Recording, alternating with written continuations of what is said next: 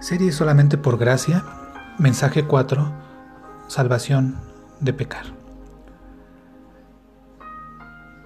Quisiera decir unas cuantas palabras sencillas a los que comprenden la idea de la justificación por la fe en Cristo Jesús, pero cuya dificultad consiste en no poder dejar de pecar.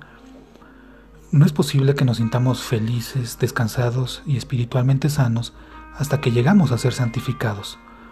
Es preciso que seamos librados del dominio del pecado, pero la pregunta es, ¿cómo se realiza esto? Este es un asunto de vida o muerte para muchos.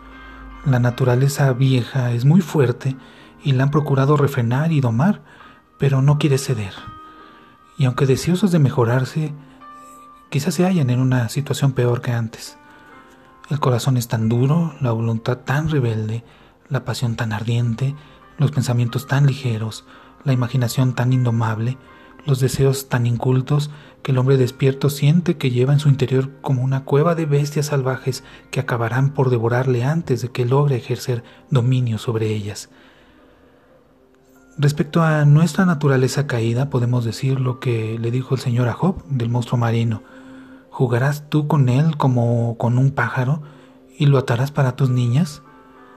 Más fácil sería para el hombre poder detener con la mano el viento que refrenar por su propia fuerza los poderes tempestuosos que moran en su naturaleza caída.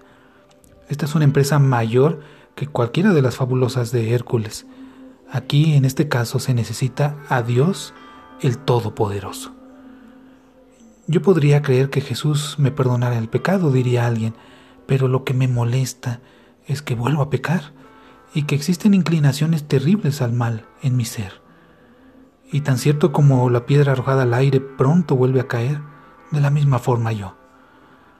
Aunque por la predicación poderosa sea elevado, vuelvo a caer de nuevo en mi estado de insensibilidad. Fácilmente quedo encantado por los ojos del basilisco del pecado, permaneciendo bajo ese encanto. Solo la providencia divina me hace escapar de mi propia locura. Estimado escucha, si la salvación no se ocupara de esa parte de nuestro pecado de ruina, resultaría una cosa por demás tristemente defectuosa. Como deseamos ser perdonados, deseamos también ser purificados. La justificación sin la santificación no sería salvación en ningún modo. Tal salvación llamaría al leproso limpio, pero le dejaría morir de lepra. Perdonaría la rebelión, dejando al rebelde permanecer enemigo del soberano. Impediría por un momento el curso del río, pero dejaría abierta la fuente de contaminación de modo que más o menos pronto se abriría una salida con mayor fuerza. Acuérdate que el Señor Jesús vino a quitar el pecado de tres formas. Vino a salvar de la culpa del pecado, pero también del poder del pecado y así también de la presencia del pecado. Anteriormente hemos hablado de la culpa del pecado, ahora es posible llegar a la segunda parte. El poder del pecado se puede quebrantar inmediatamente y así estarás en el camino a la tercera parte, la salvación de la presencia de Él. El ángel dijo del Señor, llamará su nombre Jesús, porque Él salvará a su pueblo de sus pecados, en Mateo 1.21. Nuestro Señor Jesús vino a destruir en nosotros las obras del diablo. Lo que se dijo en el nacimiento de nuestro Señor se declaró también en su muerte, porque al abrirse su costado salió sangre y agua, para significar la doble cura por la cual quedamos salvos de la culpa y la contaminación del pecado. Si no obstante te apenan el poder del pecado y las inclinaciones de tu naturaleza, como bien puede ser el caso, hay aquí para ti una promesa. Confía en ella, porque forma parte de ese pacto de gracia que está en todo ordenado y firme. Dios, que no puede mentir, ha declarado en el libro de Ezequiel 36-26 os daré corazón nuevo, y pondré espíritu nuevo dentro de vosotros, y quitaré de vuestra carne el corazón de piedra, y os daré corazón de carne. Si vemos detenidamente este texto, hermanos, en todo entra el yo divino. Podemos parafrasear diciendo que el Señor dice así, yo daré, yo pondré, yo quitaré, yo daré. Y tal es el modo real de actuar del Rey de Reyes, siempre poderoso para ejecutar al punto su soberana voluntad, y ninguna de sus palabras quedará sin cumplir. Bien sabe el Señor que tú no puedes cambiar tu propio corazón, ni limpiar tu propia naturaleza, pero también sabe que Él es todopoderoso para hacer ambas cosas. Dios puede cambiar la piel del etíope y puede extraer las manchas del leopardo. Escucha esto, cree en eso, admíralo. Él te puede crear de nuevo, hacer que nazcas de nuevo. Quiero dibujar una escena en tu mente.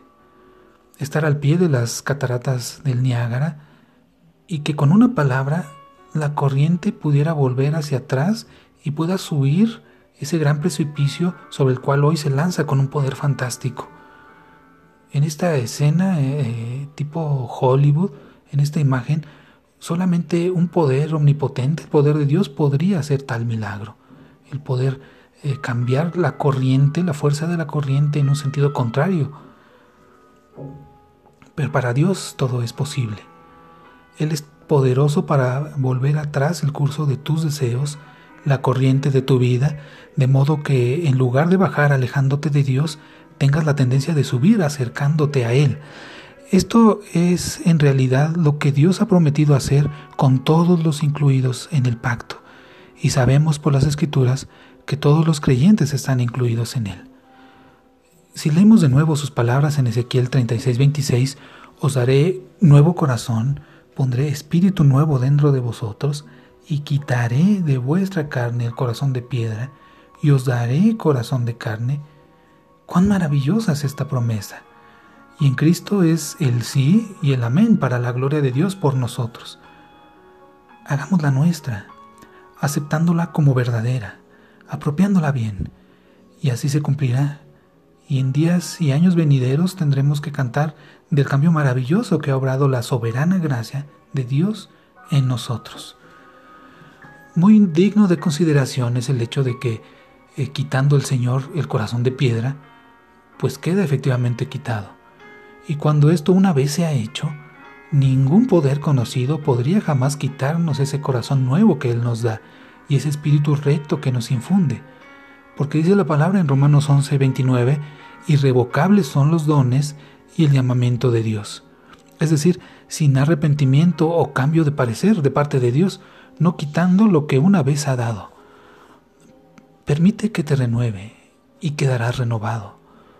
Las reformas y limpiezas que prende el hombre pronto terminan, porque dice la palabra de forma muy dura y muy gráfica que el perro vuelve a su vómito.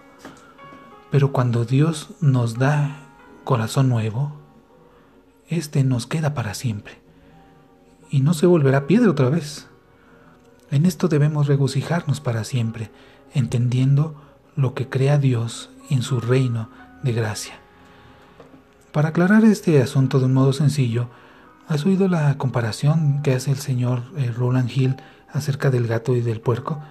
Lo voy a tratar de contar al, al, estilo propio para ilustrar las palabras gráficas del Salvador que dice en Juan 3:17 que nos es necesario nacer de nuevo. Si nosotros vemos a, un gato, cuán limpio nos parece. Y vemos eh, cómo hábilmente se lava, eh, se baña con la lengua y las patas. Y de verdad ofrece esa vista curiosa. Por otro lado, hemos visto a un puerco hacer lo mismo. Claro que no. Tal cosa sería contra la naturaleza misma del puerco.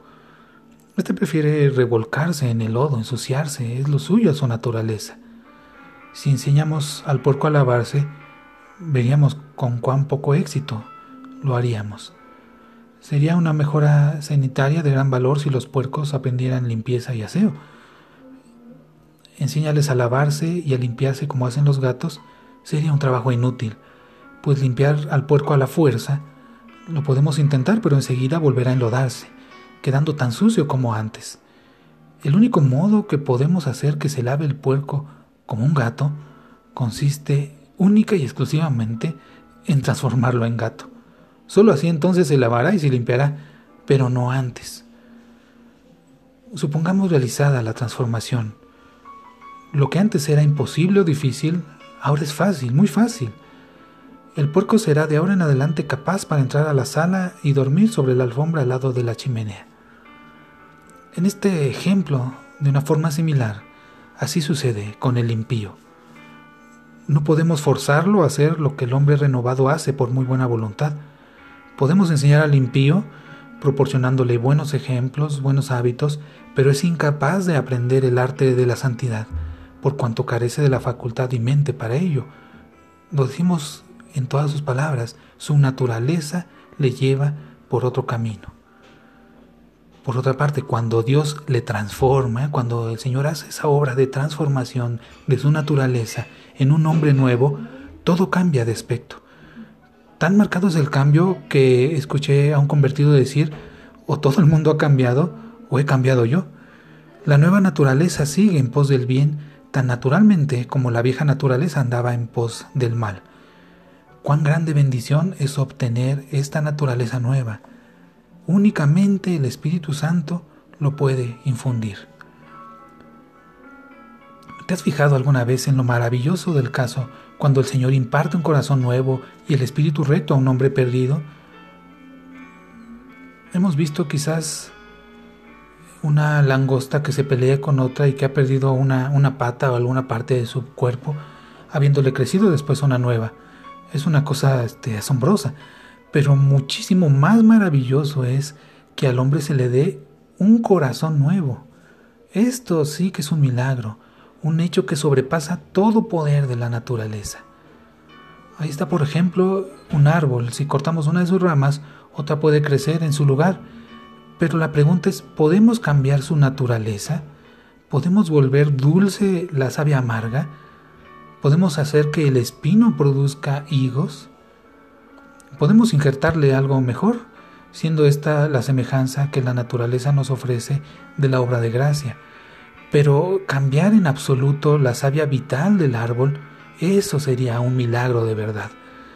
Y tal prodigio y misterio del poder de Dios actúa en todos los que creen en Cristo Jesús. Si te sometes a su operación divina, el Señor transformará tu ser él someterá la naturaleza vieja y te infundirá vida nueva. Confía en el Señor Jesús y Él quitará de tu carne el corazón duro de piedra, dándote un corazón blando como de carne. Todo lo duro será blando, todo lo vicioso será virtuoso, toda inclinación hacia abajo se elevará con una fuerza viva hacia arriba. El león furioso dará lugar al cordero manso. El cuervo inmundo huirá de la paloma blanca la serpiente engañosa quedará aplastada bajo el pie de la verdad. Con mis propios ojos he visto tales cambios admirables de carácter moral y espiritual.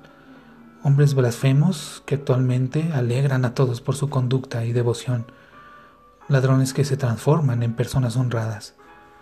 Borrachos que se convierten en sobrios. Mentirosos que se transforman o, o que son transformados en veraces burladores que son transformados en personas sensatas, celosas por la causa del Señor. Donde quiera que la gracia de Dios se haya manifestado, ha enseñado al hombre a renunciar a la impiedad, a los deseos mundanos y a vivir templado, justo y santamente en esta época mala. Estimado escucha, lo mismo hará la gracia para ti, por ti. Quizás dirás, yo no puedo efectuar ese cambio, ¿Quién ha dicho que puedes? Las escrituras que hemos citado nos hablan de lo que hará, no de lo que va a hacer el hombre, sino de lo que hará Dios. Y a Él corresponde cumplir su palabra en ti, y ciertamente lo hará. Quizás te preguntes, pero ¿cómo le va a hacer? Yo te diría, ¿para qué lo quieres saber? ¿Será necesario que Dios explique su modo de actuar antes de que creas en Él? Su proceder en este caso es un gran misterio. El Espíritu Santo lo lleva a cabo. El que ha hecho la promesa es el responsable de su cumplimiento y su capacidad corresponde perfectamente al caso. Dios que promete efectuar tal asombrosa operación lo llevará a cabo, sin lugar a duda, en todos cuantos por fe reciban a Jesús. Porque leemos en Juan 1.11, a todos los que le recibieron, les dio potestad de ser hechos convertidos, transformados en hijos de Dios. Que Dios haga lo que, que lo creas. Deseo que dieras al Señor de gracia el honor merecido de creer en Él, de creer que Él puede, de que Él quiere hacer esto por ti, por milagroso que fuera. Ojalá y deseo que creyeras que Dios no puede mentir. Ojalá que confiaras en Él, a fin de que te diera un corazón nuevo y un espíritu recto, ya que Él es poderoso para hacerlo. Que el Señor te conceda fe en sus promesas, fe en su Hijo, fe en la obra del Espíritu Santo, fe en Él, mismo, y que así sea, y que a Él serán dadas alabanza, honra y gloria para siempre.